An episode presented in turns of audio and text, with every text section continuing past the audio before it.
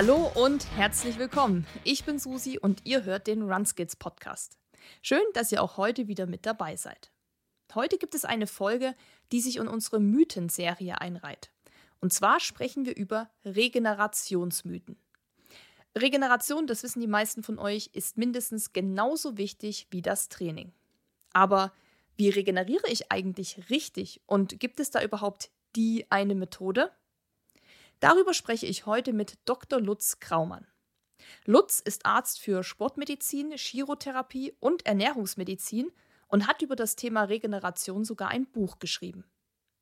Durch die Vielfalt an Forschungsprogrammen in den USA, Kanada und Deutschland wird er seitdem als Experte im Bereich Performance und Functional Training wahrgenommen. Gemeinsam mit Lutz machen wir heute also den Faktencheck und schauen uns mal 15 bekannte Regenerationsmythen genauer an.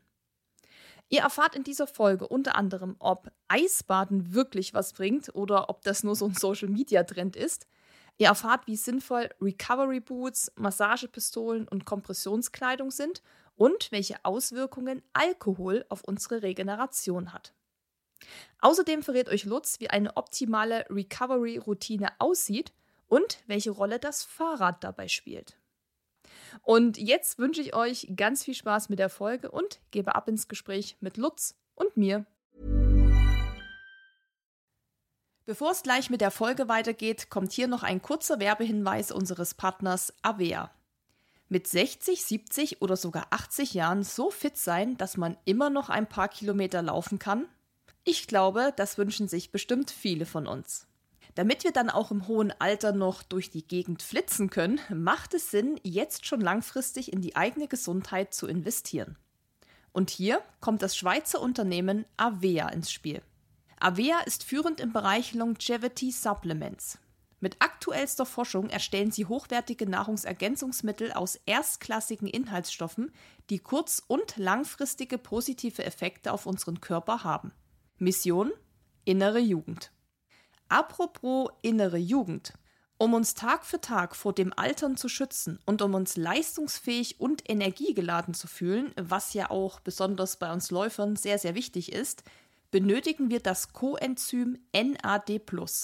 NAD+ dirigiert nämlich über 500 Zellprozesse in unserem Körper. Und zwar von der Energieproduktion bis hin zur Zellerneuerung. Es ist sozusagen der Schlüssel zu unserer biologischen Hochleistung. Jetzt ist es allerdings so, dass unser NAD-Plus-Level im Alter sinkt. Und zwar um 50 Prozent bis zum 50. Lebensjahr. Puh, das ist ganz schön viel, ehrlich gesagt. Und um dem entgegenzuwirken, hat Avea das Vitality Bundle entwickelt. Das sind zwei Produkte, die sich ergänzen. Es besteht aus NMN, das ist ein Vitamin B3-Derivat. Das hilft dabei, das NAD Plus wieder aufzufüllen und einem Booster, der dabei hilft, den Abbau von NAD Plus zu verlangsamen und die Aufnahme von NMN in die Zellen zu verbessern.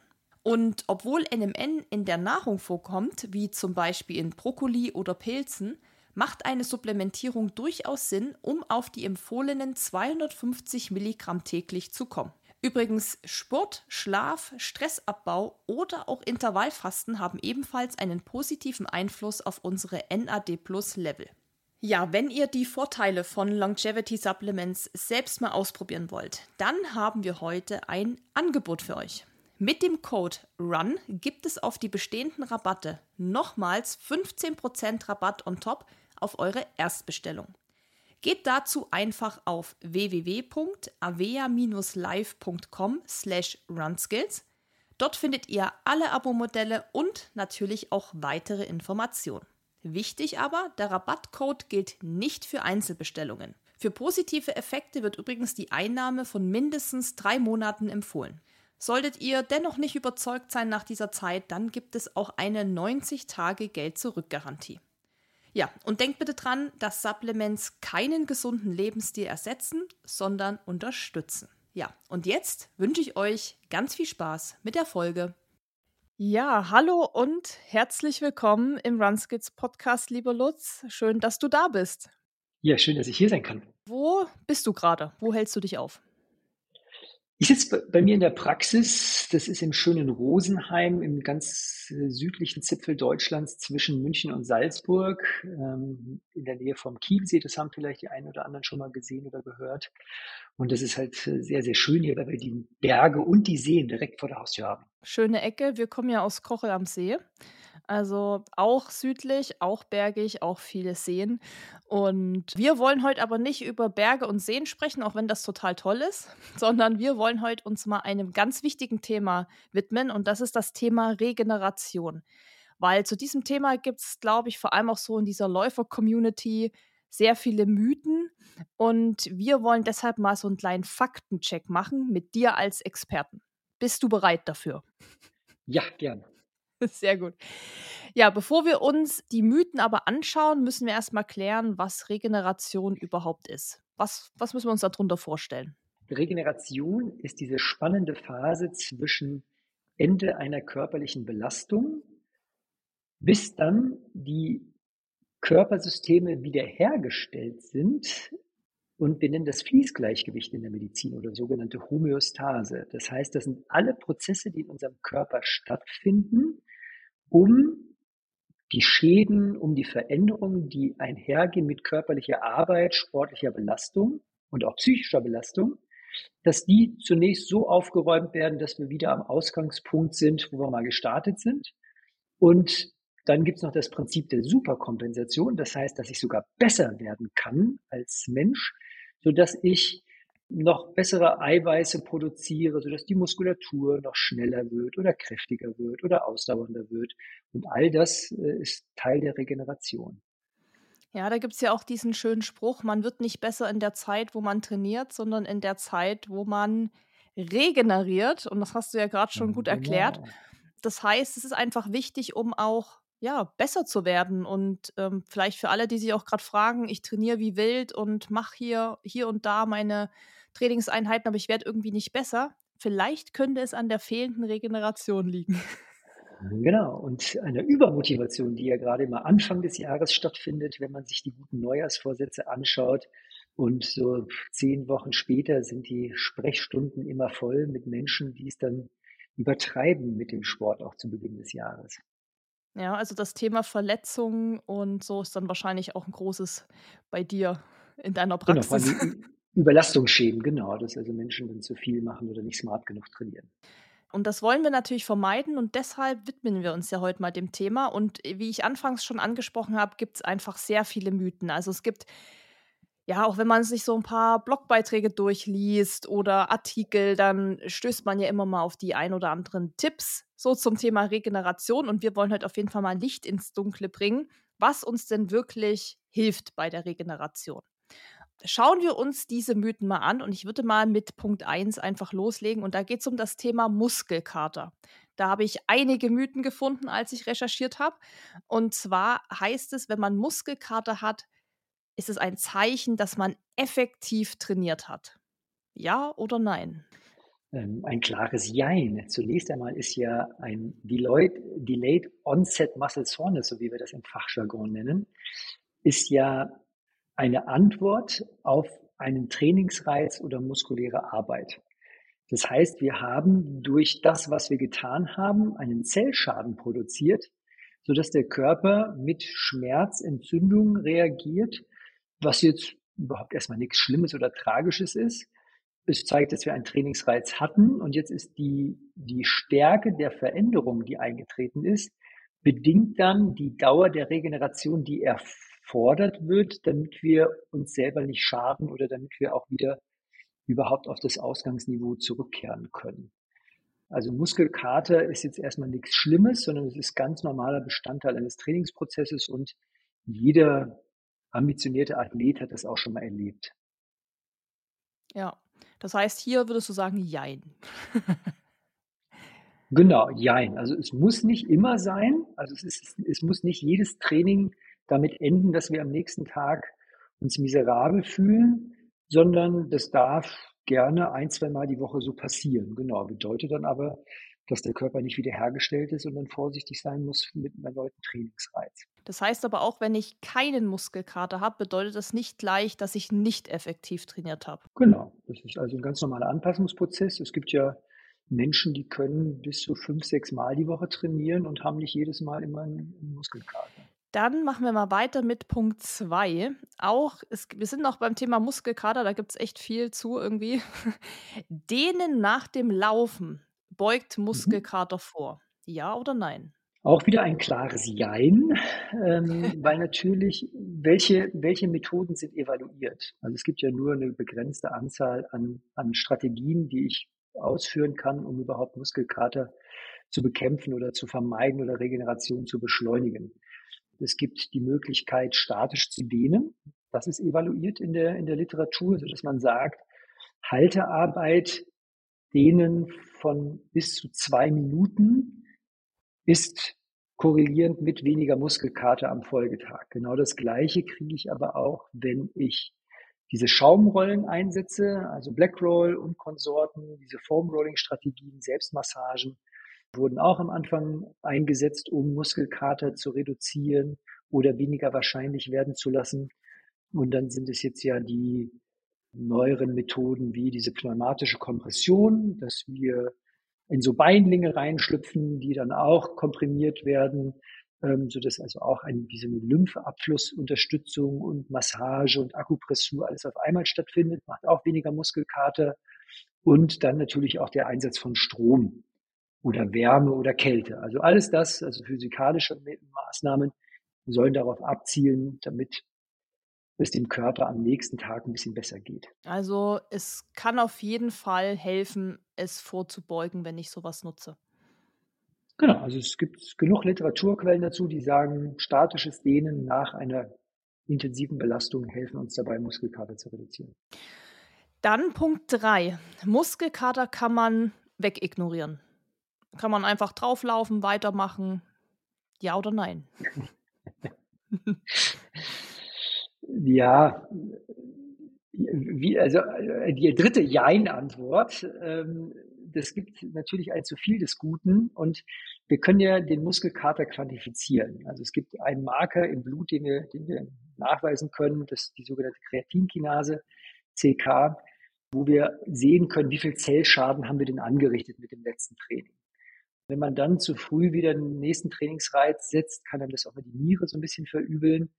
Oder aber wir laufen Gefahr, wirklich einen strukturellen Schaden im Körper zu produzieren, was super sinnfrei ist. Am Anfang gilt es ja darum zu identifizieren, bin ich eher ein Typ, der Probleme hat, aus der Komfortzone rauszugehen, dass ich überhaupt nicht mal quäle und auch so dieses anfängliche Unwohlsein auch überinterpretiert wird. Es gibt Menschen, die kann man auch mit so ein bisschen Muskelkater wieder neu belasten. Aber wenn ich schon intensive Trainingsbelastungen habe, dann muss man mal auf den Körper hören. Und neben der Kreatinkinase haben wir einen besseren, praktikableren Wert, den wir immer in den Raum schmeißen, das ist der Ruhepuls. Der Ruhepuls reagiert auch auf intensive Trainingsbelastungen, korreliert daher auch so ein bisschen mit dem Muskelkater. Und wenn der Ruhepuls am nächsten Tag nach der Trainingsbelastung so um sieben bis zehn Schläge drüber ist als in den Vortagen, dann sollte man nicht nochmal trainieren, weil das, das geht in der Regel in die Hose. Das ist, glaube ich, auch nochmal ein guter Hinweis, weil die meisten von uns tragen ja eine Pulsuhr oder einen Pulsgurt und können da auch so ein bisschen ihre Werte ablesen. Das heißt, wenn man sich da genau. vielleicht unsicher ist, einfach mal den Ruhepuls prüfen. Genau, generell zu dem ganzen Thema Regeneration kann man sagen, ist das der einfachste und praktikabelste Wert, um Regeneration zu managen, ist tatsächlich unser Ruhepuls. Also das heißt für mich der niedrigst gemessene Puls im Laufe eines Tages, der sollte stabil sein. Wir bleiben mal noch ein bisschen beim Muskelkater, weil das ist scheinbar ein Thema, was viele umtreibt. Wenn ich jetzt Muskelkater habe, so, dann gibt es ja auch wieder die, die also viele Möglichkeiten, wie ich den, ich sag mal, behandeln kann. Und eins davon ist ja die Massage. Und das soll angeblich die Durchblutung fördern. Was ist da dran? Ja, also Massage ist natürlich eine, ist eine Manipulation des Bindegewebes und wir streichen die verschiedenen Gewebsschichten gegeneinander aus und produzieren damit Wärme. Dann haben wir noch die Wärme, die natürlich auch durch die Hand des Therapeuten oder der Therapeutin in den Körper reingebracht wird. das ist sicherlich nachweisbar und es gibt ja auch diese Thermografien, wo man nachweisen kann, dass wenn so eine Behandlung stattfindet, dass dann der Körper besser durchblutet ist. Genau. Es gibt ja verschiedene Massagetechniken. Für die Regenerationsmassage eignet sich eigentlich nur die Längsmassage, das heißt die Muskulatur im Faserverlauf ausstreichen und auch so ein bisschen kneten. Diese Querfriktionen entgegen der Faserrichtung macht in der Regel wenig Sinn, weil sie zusätzlich noch Entzündung produziert. Also es gibt sinnvolle und sinnfreie Massagetechniken auch. Aber das sollte man dann schon auf jeden Fall auch von einem Profi machen lassen, der dann auch weiß, was er da tut. Ja, also das ist natürlich auch fein, wenn man einen Partner zu Hause hat, den man so ein bisschen anleiten kann. Also das ist, das ist jetzt kein super Hexenwerk und ähm, natürlich immer zum Profi gehen, aber wenn es gerade nicht praktikabel ist, kann man auch den Laien anleiten, was so leichte Streich- und äh, Sportmassagen sind. Dann äh, lassen wir mal den Muskelkater hinter uns und gehen mal weiter. Wir bleiben mal äh, bei den Muskeln. Und zwar, was ich auch ganz oft höre, ist das Thema Saunabesuche sind gut für die Muskulatur. Ich persönlich gehe überhaupt gar nicht in die Sauna. Ich mag das überhaupt nicht so zu schwitzen und es ist mir einfach zu warm. Aber habe ich schon öfter mal gehört, dass die Leute gesagt haben, ja, du musst mal in die Sauna, das ist gut für die Beine und so. Was ist an diesem Mythos dran? Das ist ja eine Anwendung von Wärme. Alle diese Maßnahmen, alles, was wir vorhin schon genannt haben, Massage, Schaumrollen, äh, Dehnen, haben alle das Endziel, dass die Spannung in der Muskulatur danach nachlässt. Denn wenn der Muskel ein bisschen entspannter ist, dann ist die Versorgungssituation besser, dann sind die Blutgefäße nicht so angespannt und äh, wir können schneller regenerieren. Wenn wir jetzt einen sehr intensiven Trainingsreiz gesetzt haben, dann kann die Wärme so ein bisschen in die Hose gehen, weil wir dann ja bei größerem Zellschaden ein, ein Einbluten in das Bindegewebe, in die Muskulatur wahrscheinlicher werden lassen, weil die, die Blutgefäße gehen noch auf, das, äh, das, das dehnt sich alles aus und damit werden auch Lücken frei, wo dann einfach es besser einbluten kann. Deshalb nach frischen Verletzungen und sehr intensiven Belastungen kann man sagen, ist die Sauna vielleicht nur der zweitbeste Trick. Deshalb hat sich im Spitzensport eigentlich genau das gegengesetzte Phänomen durchgesetzt, dass mittlerweile eigentlich alle Spitzendisziplinen die Kälte für sich erkannt haben und dass es mittlerweile fast überall Kältebecken gibt. Denn auch dann die Kälte macht halt ein verändertes Schmerzempfinden und nachdem die Gewebsarten erstmal so ein bisschen zusammengezogen werden, kommt es danach, dann mit einer zeitlichen Verzögerung zu einer leichten Mehrdurchblutung, zu einer besseren Stoffwechselsituation und dann auch zu einer beschleunigten Regeneration. Also die Eistonne und das Eisbaden, was wir jetzt auch überall auf Social Media sehen, ist quasi auch ein berechtigter Trend, sagst du dann. Genau. Und es ist lustigerweise nicht so richtig vorherzusagen, was bei wem am besten funktioniert. Deshalb ähm, sagen wir unseren Athletinnen und Athleten, probier einfach mal alles aus und bleib dann bei dem, was sich für dich einfach gut anfühlt. Weil das subjektive Empfinden natürlich auch eine Rolle spielt. Weil wenn du selber die Sauna blöd findest, dann werde ich einen Teufel tun, um dich in die, in die, Sauna zu stecken, wenn du da keinen Spaß dran hast. Ja, wobei Eistonne ist auch nicht so mein Favorite. Aber was ich oft mache, ist tatsächlich so nach dem Duschen, also nach einer Einheit, dann duschen, warm duschen natürlich. Und dann mache ich meist schon so fünf bis zehn Minuten, je nachdem, wie intensiv der Lauf war oder die Trainingseinheit, eine ganz kalte Dusche über die Beine. Und das hat sich für mhm. mich auch einfach immer gut angefühlt. Muss sagen, dass mir das also vom was ich jetzt so wahrgenommen habe, dass mir das schon auch geholfen hat und ich das Gefühl hatte, dass ich dadurch wirklich auch schneller wieder fit war und schneller wieder leistungsfähig war und dass es mir einfach gut getan hat. Also man irgendwie gemerkt hat, so inne in mein Bein, da passiert jetzt was, sag ich mal. Genau. Und das merkst du ja. Also wenn du so ein bisschen Körpergefühl hast als Athlet, äh, kannst du dann irgendwann schon sagen, das ist irgendwas, was mich weiterbringt. Okay, dann gehen wir mal zum nächsten Mythos. Und zwar der Mythos zwischen Einheiten sollten 48 bis 72 Stunden Pause liegen als Richtwert. Genau. Ja, nein, jein. Das ist immer, sobald immer jemand mit Faustformeln kommt, kann man sich sicher sein, dass es Quatsch ist. Das ist mhm. immer so, das ist, die 72 Stunden ist die richtige Pausenlänge für Max Mustermann, der 1,2 Kinder hat und sich nach sieben Sekunden bei Parship verliebt hat. Und äh, das ist halt einfach, das funktioniert nicht. Das heißt also, die Varianz der, der Regenerationsgeschwindigkeit ist sehr, sehr stark abhängig natürlich von meinem Trainingszustand, von ähm, dem, was ich esse und trinke, was mein Hormonniveau gerade macht, bei den Frauen sogar noch im Zyklus sogar noch schwankend. Und es ist tatsächlich nicht so einfach vorhersehbar. Ähm, diese 72 Stunden ist so Worst Case nach sehr intensiven Belastungen. Aber es gibt Menschen, die können auch tatsächlich nach 24, 36 Stunden schon wieder den nächsten intensiven Reiz setzen. Also es ist ja messbar. Also wir können ja, wir können ja bestimmen, ob jemand regeneriert ist oder nicht. Es gibt ja auch so die Uhren, die alle von uns tragen, die dann ja oft auch so eine Empfehlung aussprechen. 36 Stunden Ruhe, 72, 58 und manchmal ist das ja komplett wild, wo man sich so fragt, okay, eigentlich fühle ich mich total fit und gut und die Uhr sagt, so mach mhm. mal drei Tage Pause und manchmal fühlt man sich richtig schlecht und man soll aber, ich sag mal, nur 24 Stunden Pause machen. Welche Erfahrung hast du denn mit diesen Werten gemacht? Also kann man das hernehmen oder? Hast du denn jemals hinterfragt, woher denn die Uhr das weiß? Ich gehe mal davon aus, dass sie die Werte heranzieht, die meine, mein Pulsgurt da gibt. Also wenn ich jetzt eine intensive Einheit habe, ist natürlich die Regenerationsempfehlung von der Uhr schon prinzipiell immer länger, als wenn ich jetzt eine Stunde. Wo, woher weiß denn die Uhr, dass das eine intensive Einheit war? Ja, das nimmt die, glaube ich, nur von den, von den Herzfrequenzmessungen her. Also wenn genau, ich jetzt eben im Hochpulsig gelaufen bin oder so. Genau, also du bist hochpulsig und wenn du die Uhr vorher nicht gefüttert hast, was denn tatsächlich dein Maximalpuls ist, kommen da schon Fehler mit zum Tragen. Weil natürlich die, die Standardeinstellung von den Uhren ist immer Maximalpuls, der hinterlegt ist, ist 220 minus Lebensalter. Und das ist für viele einfach schon mal Quatsch, weil die noch viel höher drehen können.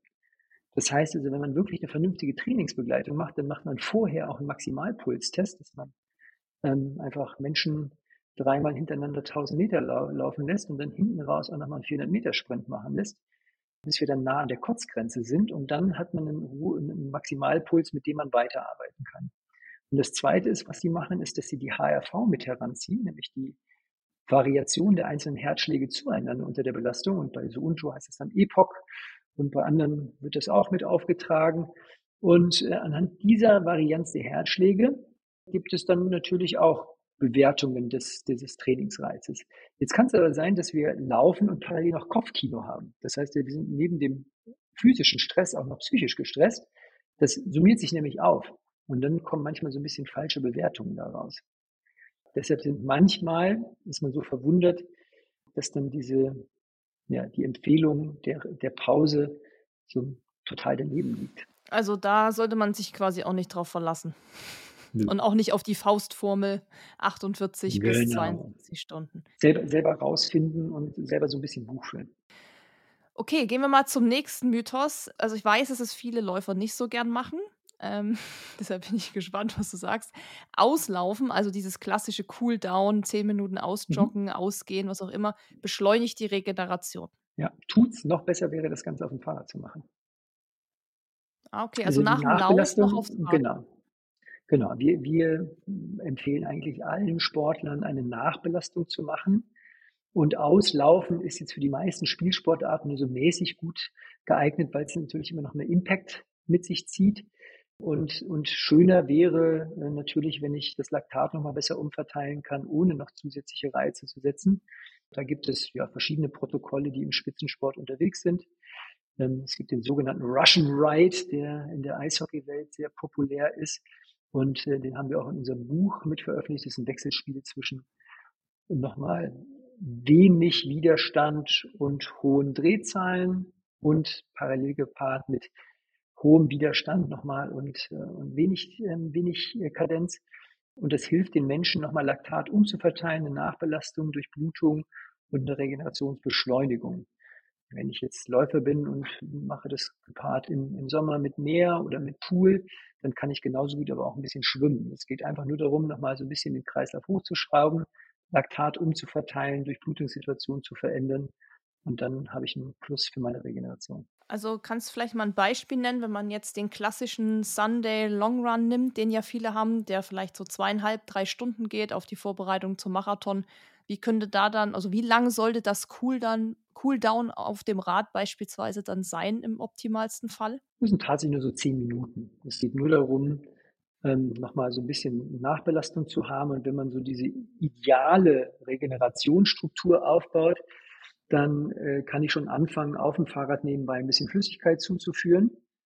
Wir hm, quantifizieren das theoretisch sogar, dass wir in den Sommermonaten bei den Athletinnen und Athleten vorher Gewicht bestimmen, also die sind vorher auf der Waage ähm, und gehen dann danach auf die Waage und wir versuchen das an Flüssigkeit wieder, wieder reinzufüttern, was da verloren ist. Nicht, nicht alles 100 Prozent, weil sind natürlich auch die Kohlenhydrate verloren gegangen, äh, sondern wir versuchen so 60, 70 Prozent des, des Gewichtsdefizits an, an Flüssigkeit wieder rein, rein zu jagen und dann gepaart natürlich auch mit einem, mit einem Eiweißshake. Aber der kommt dann erst nach der Belastung, also während, äh, während des Fahrradfahrens schon anfangen zu trinken. Dann kommt die Mobilisation danach und das ist jetzt den Athleten freigestellt. Machen Sie statisches Dehnen oder nehmen Sie äh, die Schaumrolle mit her, nehmen Sie die Black Roll mit her und machen diese Selbstmassagen. Dann geht es unter die Dusche oder in die, ins Kältebecken noch. Wenn beim Duschen ist gerne wechselwarm duschen, mit kaltem Wasser aufhören. Und danach kommt dann schon der, der Eiweißshake, wo wir eine Mischung haben aus 40 Gramm Protein, dann noch mindestens 10 Gramm Kohlenhydrate, damit einfach die Eiweißbiosynthese ein bisschen angekurbelt wird. Jetzt hört sich das nach einer recht langen Prozedur an, was du gerade beschrieben hast. Ähm, ja. Für einen ganzen, für so einen Otto-Normalläufer, der jetzt mal eine Stunde im GA1-Bereich joggt, Müsste man das jetzt so ausführlich dann auch machen oder empfiehlst du das hauptsächlich für intensive Einheiten, für lange Einheiten oder sagst du so, nee, also nach jeder Einheit? Genau, du hast jetzt gerade das, du hattest ja gerade das Long Run Beispiel gehabt, wie so die, ja. wie, wie, die, wie die perfekte Regeneration für Long Run ist. Natürlich, wenn ich jetzt selber nur eine halbe Stunde oder, oder Stunde im GA1-Bereich unterwegs bin, dann macht es schon Sinn, danach noch irgendwie so eine Mobi-Einheit danach zu machen, einmal noch die Gelenke wieder durchbewegen, auf die Rolle gehen oder irgendwie auf, äh, mit einer Massagegun den Muskeltonus nochmal reduzieren und dann ist alles fein. Und dann trinke ich halt mhm. Wasser. Wir haben jetzt schon ein paar Mal von dir so ein paar ähm, Tools gehört, du hast schon ein paar genannt. Mhm. Also es gibt ja so Faszienrolle, Massagepistole, die Recovery Boots, die du auch schon genannt hast. Wir haben zum Beispiel dieses ganze Portfolio auch zu Hause, aber es kommt oft die Frage, natürlich auch von Leuten, die jetzt natürlich sich fragen, ja, brauche ich das alles? Ich bin ja kein Profi, ich bin, ne, ich mache das zum Spaß, just for fun, ich will gesund bleiben, ich will mich gut erholen. Brauche ich denn die Recovery Boots für 800 Euro oder eine Massagepistole für 300? Was würdest du den Leuten empfehlen, wo du sagst, okay, mit diesem Tool, das reicht erstmal für den Anfang oder sagst du auch, nee, das alles zu besitzen ist eigentlich nicht schlecht? ist immer die, die Frage, was kann ich mir leisten? Ne? Wenn ich sage, ich habe jetzt einen ganz, ganz schmalen Geldbeutel, dann investiere ich irgendwie in eine, in, in eine, in eine Faszienrolle und einen Tennisball. Das wäre der, der kleinste gemeinsame Nenner. Wenn ich dann noch ein bisschen Kohle investieren will, investiere ich in ein Stretchband, dass ich also tatsächlich also auch den Übungen nochmal assistiert kann, vor allen Dingen gerade für die ähm, für die Beinrückseite, wo ja viele Läuferinnen und Läufer mit hadern. Für mich selber, die, die, die, die Preise für die Massagepistolen sind ja immer weiter runtergegangen. Und für mich selber ist es so, dieses, die Massagepistole einsetzen, bevor ich loslaufe, ist für mich ein Gamechanger. Ah, das also ist spannend. Das ist, also für mich war es, ich habe jetzt die letzten Jahre immer mal wieder so mit doofen, muskulären, fasziären Problemen zu tun gehabt, und seitdem ich die Massagepistole einsetze, bevor ich loslaufe, habe ich tatsächlich so gut wie keine Probleme mehr. Es fühlt sich einfach besser an, wenn man losläuft. Okay, also schon so zur, ja, wie zum Warmwerden, zum Mobilisieren, die Massagepistole.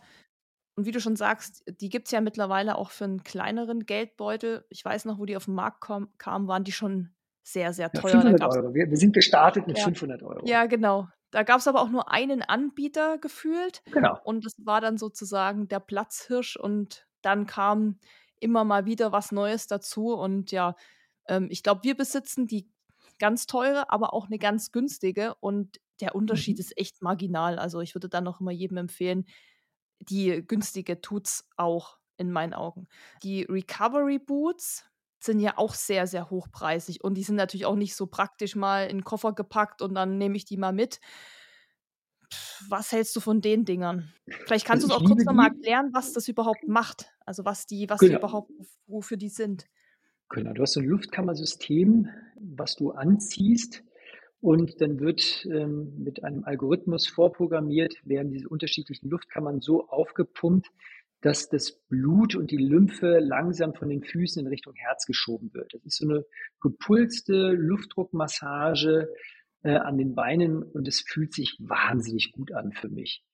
Und gerade nach intensiven Belastungen ist es so, dass man sich danach einfach besser fühlt. Und natürlich, wenn ich, wenn ich mir das erlauben kann, am nächsten Tag frei zu machen oder einfach nicht so viel arbeiten muss in den Tagen nach sehr intensiven Belastungen, dann ist alles gut, dann braucht man die Kohle nicht zu investieren. Aber wenn man eher ein bisschen hektischen Lebensstil hat und sich das leisten kann und will, dann ist das schon auch eine coole Investition. Da freut sich auch die ganze Familie drüber. Mhm. Das stimmt, wir haben die Dinger auch und ich, ich finde sie auch mega. Hier steht auf meiner Liste stehen noch Kompressionskleidung. Also Kompressionssocken für Waden, Oberschenkel gibt es ja mal mittlerweile auch alles. Hat man früher, also in früher, sage ich mal so 2016, 2015, hat man das auch noch viel zum Laufen an sich getragen. Also da gab es ja viel mhm. noch so die Laufbilder, wo alle Kompressionssocken getragen haben. Das ist mhm. jetzt ja wieder ein bisschen abgeebbt. Und jetzt trägt man es eher so zur Regeneration. Was sagst du zu diesen Produkten? Ja. Ich, ich habe lustigerweise die erste Studie begleitet zum Thema Kompression im Laufsport. Und man, man konnte klar sehen, dass bei den die, Menschen, die am meisten davon profitieren, sind die, die eigentlich Laufeinsteiger sind. Also weil vor allen Dingen der größte Effekt war, die, die schwabbelnde Masse an den Beinen in der Vibration zu reduzieren. Das klingt jetzt erstmal vielleicht ein bisschen bissig, aber genau darum geht's. Also die, Vibra die, die Kompression hilft dabei, Vibration zu dämpfen, nämlich immer dann, wenn so ein Bein, was, was sehr viel Masse hat oder vielleicht auch, auch Muskelmasse hat, dann fängt die an zu schwingen und der, das Gehirn würde Muskelaktivität produzieren, um diese Vibration, die durch das Schwingen entsteht, ähm, zu dämpfen. Wenn du jetzt aber bei den Ausdauerdisziplinen siehst du ja eigentlich nur noch ganz hagere, dünne Menschen mit wenig äh, Schwingmasse. Und die haben dann weniger Benefit während der Belastung davon. Dagegen bei den Sprintdisziplinen sieht man eigentlich nach wie vor noch, dass fast alle irgendwie auf jeden Fall die Oberschenkel noch mitkomprimieren, ähm, weil das dafür nachgewiesen einfach funktioniert. Bei der Regeneration ist es ein ganz bisschen anderer Effekt. Da geht es gar nicht um die Vibration, sondern es geht um das Entlasten der Venenklappen. Und dass das zweite ist, dass die, die freien Nervenendigungen in den Faszien und in der Haut sind dann ein bisschen ruhiger, wenn die dauerstimuliert sind. Das heißt, auch bei frischen Muskelverletzungen macht man ja auch Kompressionsverbände, weil dann der Schmerz zum Gehirn weniger stark ausfällt, weil einfach die Schmerzwahrnehmung moduliert wird durch Kompression. Und ähm, ich bin ein großer Fan von Kompression, auch wenn ich Langstrecke reise, mit der Bahn fahre oder fliege, dann habe ich eigentlich immer sogar eine Compression Tight an. Also ich reise eigentlich ganz gerne mit diesen Kompressionslaufhosen. Also kann man festhalten, all die genannten Tools machen auf jeden Fall Sinn. Und es kommt dann so ein bisschen darauf an, natürlich, wie viel Geld man hat und auch investieren will. Also, ja. was schon mal gut ist, dass man festhalten kann, keins dieser Sachen ist irgendwie komplett sinnlos oder fehlinvestiert. Das ist ja schon mal gut zu wissen. genau, also ist ja relativ schnell, dass in der Szene sich rumspricht, was, was nicht funktioniert. Und wir haben jetzt, das alles sind eigentlich Methoden, die eigentlich seit Jahren etabliert sind. Also was ich auf jeden Fall mitnehme, ist das Thema mit der Massagegun und das mal vor dem Lauf zu probieren. Das äh, werde ich auf jeden Fall mal testen. Das klingt spannend. Ja, jetzt sind wir schon bei unserem neunten Mythos und den hast du eigentlich schon äh, beantwortet, aber vielleicht können wir dann trotzdem noch mal kurz drüber sprechen. Das war das Thema mit dem, mit dem Kühlen der Beine, also Eistonne, kaltes Wasser. Ähm, wird es, also können wir eigentlich abkürzen, ja, funktioniert, je ja, nachdem. Funktioniert, genau. Wichtig ist nicht übertreiben, sondern langsam ranführen. Und die, es kann noch keiner belegen können, wie kalt wirklich kaltes Wasser ist. Sind es 8 Grad, sind es 6 Grad, sind es 4 Grad, sind es 15 Grad? Ähm, und wie lange muss ich da drin bleiben, um die besten Effekte zu haben? Das muss man tatsächlich nach und nach für sich selber rausfinden. Es ist abhängig vom Körperfettgehalt, nämlich vor allen Dingen durch das Unterhautfettgewebe was ja die Thermoisolation macht und das muss jeder für sich entscheiden, wie lange kann er das davon aushalten. Gibt es da dann so einen Punkt, wo du sagst, da sollte man auf jeden Fall aufhören? Also ich habe es einmal, glaube ich, würde ich sagen, fast vielleicht schon übertrieben. Da waren meine Füße dann so kalt, dass ich, glaube ich, eine Stunde gebraucht habe, um die wieder aufzuwärmen. Und da habe ich fast gedacht, nee, ob das jetzt so richtig war. Ich weiß genau, auch nicht. Genau, dieser Schuss geht nach hinten los und da muss man einfach tatsächlich, man muss ja immer auch mal das Extreme ausprobieren, dass man dann genau weiß, das war jetzt too much. Dann hast du eine Lern, ein Lerngeschenk bekommen.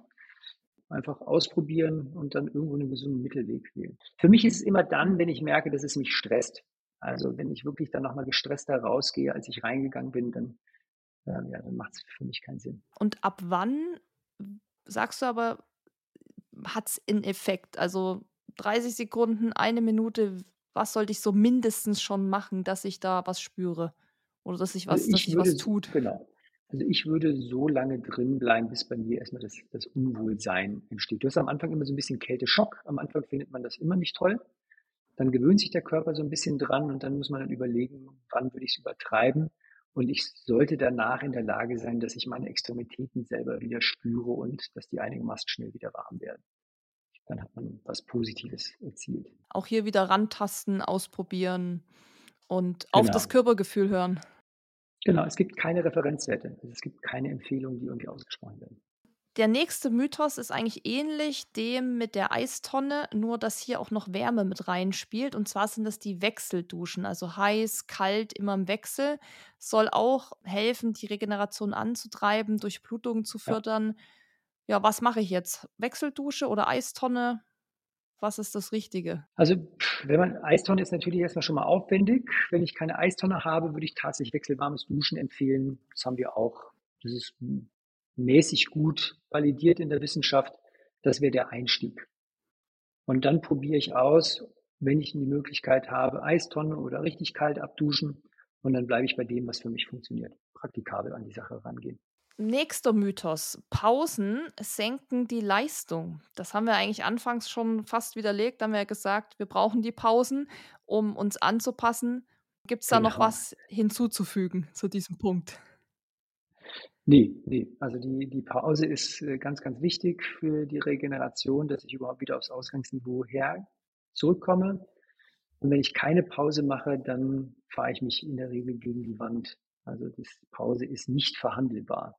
Kein Spitzenathlet dieser Welt trainiert sieben Tage die Woche. Es gibt ja viele, die haben Angst, dass wenn sie mal auch erkältet sind oder verletzt sind und müssen mal ein, zwei, drei Wochen zwangspausieren, dass dann mhm. die Leistung abnimmt und dass man quasi wieder bei Null startet. Kannst mhm. du denen die Angst ein bisschen nehmen? Genau, es ist sogar lustigerweise so, dass diese V2 Max, die Ausdauerleistungsfähigkeit, ist lange relativ stabil. Dass selbst wenn ich in so Trainingspausen bin, in den Sommerferien, starte ich danach nie wieder bei Null, sondern ich habe immer noch die Grundlagen vom Sommer. Das, was halt, ähm, das fehlt, ist halt einfach die neuromuskuläre Koordination und dass das Gehirn dann langsam wieder faul wird. Aber eigentlich sind die, die physiologischen Anpassungen, davon kann man echt lange zehren. Also zwei, drei Wochen Zwangspause. Gar kein Stress, auch keine Angst vor Sommer, keine Angst vor Sommerferien oder Urlaub. ja, oder ähm, Off-Season ist ja auch noch so ein Thema nach genau. einem Wettkampf. Da einfach ähm, Lust und Laune trainieren, Pause machen und dann ja. voll erholt quasi in die neue Saison starten. Das ist ja sowieso eigentlich viel besser, als so sich die ganze Zeit so durchzupeitschen. Genau. ja, dann haben wir noch einen Punkt. Ähm, den finde ich äh, ganz spannend, weil den hast du auch schon quasi mehr oder weniger angesprochen mit dem Thema Radfahren und zwar re äh, aktive Regeneration ist hilfreich. Mhm. Es gibt ja auch so diese Pausentage, die man in seinem Laufplan hat, wo dann steht, Dienstag ist äh, Regenerationstag. Das bedeutet ja nicht immer, dass ich da nichts mache, also dass ich da nur mhm. rumliege, mhm. sondern oft sagt man auch, ja, aktiv kannst du dich gerne regenerieren. Was versteht man darunter? Genau, dass man Bewegungen ausfügt, die keinen Trainingsreiz machen, aber die trotzdem dazu uns, uns helfen, wieder auf das Ausgangsniveau zurückzukehren, den Körper geschmeidig zu halten auch das Gehirn bei Laune zu halten. Und das sind so klassische Yoga-Sachen und äh, Schwimmen gehen mal als alternative Bewegungsform und Radeln, aber alles so niederschwellig, dass es nicht zu einem Trainingsreiz wird. Das heißt, also ich bleibe auf jeden Fall unterhalb der Anaerobschwelle. Und das äh, fördert auch die Regeneration. Also können wir sagen, Mythos passt. Aktive Regeneration genau. ist hilfreich. Aktive Regeneration ist hilfreich, genau. Der nächste Punkt, und ich kenne deine Antwort wahrscheinlich schon, ist das Thema Schlaf. Viel mhm. Schlafen mhm. fördert die Regeneration. Ja oder nein? Es gibt bei allem natürlich auch immer wieder ein zu viel des Guten. Ähm, kann man zu viel schlafen? kann man, genau. Und dann bist du danach einfach psychisch ähm, mhm. ermüdet. Also das heißt, wenn du gegen deinen Rhythmus arbeitest und dann nochmal liegen bleibst, obwohl der Körper eigentlich sagt, so jetzt kann er eigentlich aufstehen, dann ist es irgendwann so, dass es zu einer psychischen Ermüdung kommt. Die, die körperliche Erholung ähm, wird in, der, in, der, in den Tiefschlafphasen vorangetrieben und man kann immer genau sehen, ob jemand ausreichend regeneriert, wenn theoretisch so gut geschlafen wird, dass im letzten Schlafzyklus kein Tiefschlaf mehr nachweisbar ist. Dann können wir uns sicher gehen, dass dieser Mensch körperlich erholt in den nächsten Tag geht. Ähm, leider sind jetzt natürlich diese Wearables nicht so super genau und medizinisch validiert, dass man also da sicherstellen kann, dass das dann wirklich so ist, dass da kein Tiefschlaf mehr stattfindet. Denn vor allen Dingen sind diese Wearables dann nicht gut geeignet, wenn bei den Ausdauerathleten der Ruhepuls unter 48 nachts absinkt. Dann kriegen wir ganz viel Datenmüll, weil die Algorithmen wieder nicht stimmen. Aber ansonsten kann ich mich schon nach diesen Schlafphasen äh, orientieren, dass wenn der Tiefschlaf abgefrühstückt ist, dann gehe ich erholt in den neuen Tag. Und das ist bei normalen intensiven Belastungen ist das irgendwie nach siebeneinhalb Stunden möglich. Bei sehr intensiven Trainingsbelastungen sind es dann auch mal neun, äh, neun Stunden oder zehneinhalb Stunden, die ich in Schlaf investieren muss, dass ich regeneriert in den nächsten Tag starten kann. Da habe ich jetzt was Spannendes auch gelesen, ähm, dass auch der Schlaf mit dafür verantwortlich ist, wie verletzungsanfällig man ist. Also Leute, die zu wenig schlafen, aber viel trainieren, dass die ein deut deutlich höheres Risiko haben, sich zu verletzen, als jemand, der wirklich da auf seine acht, neun, zehn Stunden Schlaf kommt. Genau, das ist, ähm, man kann das selber an sich testen mit Reaktionszeiten. Also man kann, ist auch eine der, der, der Messmethoden, um festzustellen, ob jemand erholt ist oder nicht erholt ist, ist die Reaktionszeit. Und wir, wir sehen wunderbar, wenn die Reaktionszeit stabil ist, dann ist das Verletzungsrisiko gering. Wenn aber die Reaktionszeit immer weiter nach oben geht in den Trainingsphasen, dann ist das Verletzungsrisiko auch nach oben geschraubt. Wie testet ihr das? Wir haben einen ganz einfachen ähm, Test, den man auch umsonst machen kann. Unter cns-screen.de hast du so ein, so einfach, du hast einen Reiz, es wird ein optischer Reiz gesetzt, ein, ein Kreis schaltet von rot auf grün, beziehungsweise und dann musst du drauf klicken und ähm, dann wird gemessen, wie lange brauchst du von einer optischen, von einem optischen Signal, bis du eine Antwort machen kannst. Man sieht so die Menschen, die nicht ausgeschlafen sind ähm, und wirklich weniger als sechs Stunden schlafen, die sind dann oftmals unterwegs wie mit 0,8 Promille Restalkohol. Ähm, weil einfach die, die Reaktionszeit dann drunter leidet, wenn wir nicht erholt in den nächsten Tag starten. Was wäre denn so eine ganz negative Auswirkung von dauerhaftem Schlafmangel? Gerade in, in, in sportlicher Hinsicht. Führt zu Tod. Nein, also das, was natürlich, äh, die, die, die ganzen Körpersysteme ähm, sind dann entkoppelt. Und ähm, das Erste, was die wahrnehmen, ist, dass der Cortisolspiegel sich verändert. Und, ähm, ja, und dann irgendwann geht es in Richtung Burnout. Und das will man natürlich nicht haben. Mhm. Also die reagieren auch. Also das, auch hier wieder ist der Ruhepuls als, als Basisindikator schon mal geeignet. Der, der springt dann auch an und geht nach oben. Also Schlaf ist wichtig, Leute. Das dürfen wir nicht vernachlässigen. Außerdem ist Schlafen schön. ja. ja, es gibt auch diesen Mythos, dass man schlechter schläft, wenn man abends noch hart trainiert. Was ist da dran? Ja, es ist, es ist gar kein so richtiger Mythos. Es liegt nämlich an der, an, an, den, an den Bedürfnissen des Körpers, dass die Körperkerntemperatur abfallen muss, damit eine gute Nacht folgen kann. Und wenn ich abends sehr spät noch sehr intensiv Intervalle gebolzt habe, dann ist natürlich die, der Körperkern noch erhitzt. Und wenn ich dann nicht irgendwie noch kalt dusche oder Maßnahmen treffe, damit der Körperkern wieder abkühlen kann, dann, dann wird die nächste Nacht nicht so doll. Jetzt muss man sagen, die allermeisten Menschen machen das ja nicht so oft in der Woche und es ist völlig okay, mal eine Nacht auch schlechter zu schlafen. Und es ist uns lieber, wenn die Menschen dann abends noch trainieren, als wenn sie das Training dann streichen würden. Deshalb ja, Du wirst wahrscheinlich dann abends ein bisschen schlechter schlafen, aber das ist in, in, der Gesamtschau der Woche, ist es irgendwie vertretbar, wenn man eine Nacht mal nicht so gut schläft. Das ist besser, als wenn sich so ein Mensch nicht intensiv bewegen würde. Okay, dann lass uns mal zu, wir haben noch zwei Mythen offen und einer ist, auch sehr bekannt in der Laufszene und das ist nach einer langen intensiven Einheit oder nach einer kurzen intensiven Einheit hat man ein Zeitfenster von so circa, sagt man, 15 bis 30 Minuten, wo man die Speicher im besten Fall auffüllen soll. Also mhm. Proteinshake mhm. nenne ich jetzt mal einfach als klassisches Beispiel, ähm, um somit schon die Regeneration voranzutreiben. Da denke ich mal, sagst du jetzt bestimmt, ja, das stimmt. Du hast auch vorhin ja schon dein Rezept genannt, hier 40 Gramm Protein oder was genau, das war. Genau, also mhm. das ist tatsächlich etwas, das ist ein, ein, ein, ein nicht belegter Mythos, dass diese Stunde, am Anfang war es eine Stunde, jetzt sind es noch irgendwie 30 Minuten oder in manchen Schulen heißt es nur noch 20 Minuten, die wir danach zur Verfügung haben. Es geht eher darum, diese Wichtigkeit der Eiweißsynthese nochmal in den Vordergrund zu stellen. Und die Menschen, die das machen, haben auf jeden Fall keinen Nachteil dadurch. Punkt. Und wenn das reicht, das Verhalten zu verändern, dann sind wir total happy damit. In der Regel ist es aber wahrscheinlich relativ wurscht. Es sollte dann zeitnah Kohlenhydrat und Eiweiß gefuttert werden, damit einfach diese Reparaturprozesse stattfinden können. Aber so richtig super wissenschaftlich belegt ist dieses Zeitfenster nicht. Okay, das ist spannend. Also das heißt, ähm, klar, so schnell wie möglich macht wahrscheinlich Sinn, aber es ist jetzt auch nicht so, wenn ich jetzt die halbe Stunde nicht einhalte, dass das jetzt alles dann gar nichts mehr bringt, was ich mir zuführe. Genau, genau, genau. Aber es ist besser, zeitnah eine halbe Stunde später einen Eiweißshake zu trinken, als danach ein Bier zu trinken. Was leider auch, auch viele das, immer noch machen. Ja, es ist auch so ein Mythos, Bier, also hier alkoholfreies Radler oder was die da alles so trinken. Ähm, Gibt es ja, ja, auch immer bei den Veranstaltungen. Ganz lecker. Genau, es ist ja, ja groß, große Sponsoren natürlich. Und das ist so ein bisschen eine Dosis-Wirkungsbeziehung. Ne? Das heißt, wenn man 0,5 alkoholfreies Bier trinkt, hat man natürlich einen relativ großen Zuckerschock und man kann das auch nachweisen mit diesen Zuckersensoren, dass das dann auch zu einem ein Entgleisen des Zuckerstoffwechsels führt. Bei 0,3 scheint es irgendwie nicht so problematisch zu sein.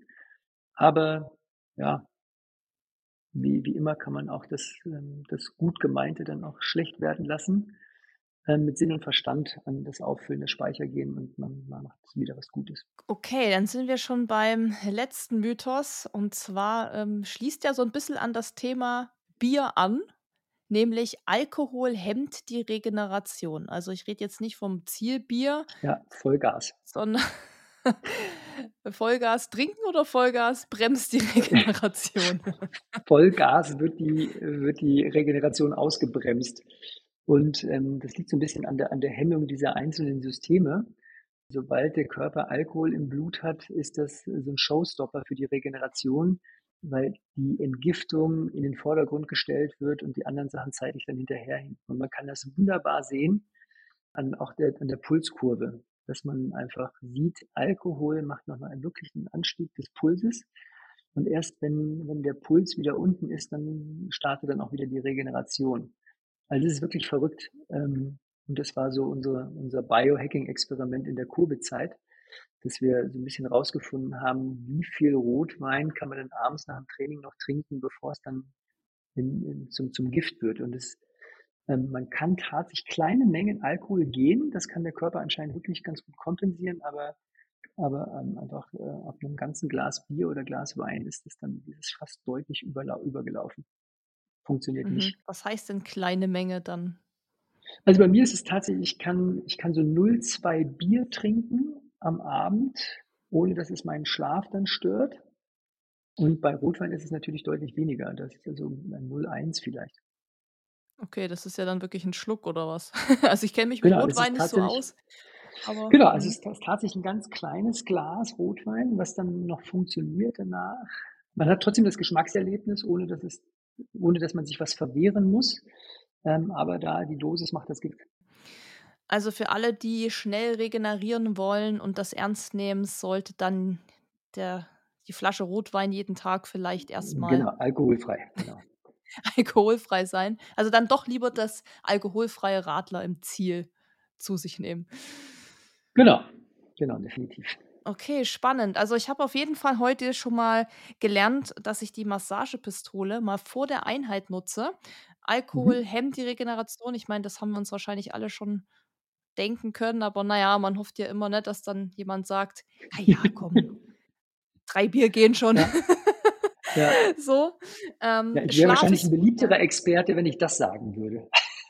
Ja, ja, ich meine, man muss ja auch immer schauen letztendlich, was ist mein Ziel? Wie exzessiv betreibe ich das Ganze? Wie wichtig ist mir das? Und ich habe auch schon Phasen gehabt, da habe ich mal 7 Gin Tonic, äh, getrunken und dann ging's irgendwann wieder los mit meinem Training und es war auch alles fein. Es war dann halt mal einfach Genau.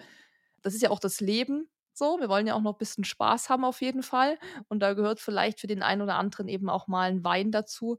Aber es ging ja heute eben mal um Regeneration und dann ist es natürlich auch 'n Punkt davon einfach, dass das einfach mit reinspielt.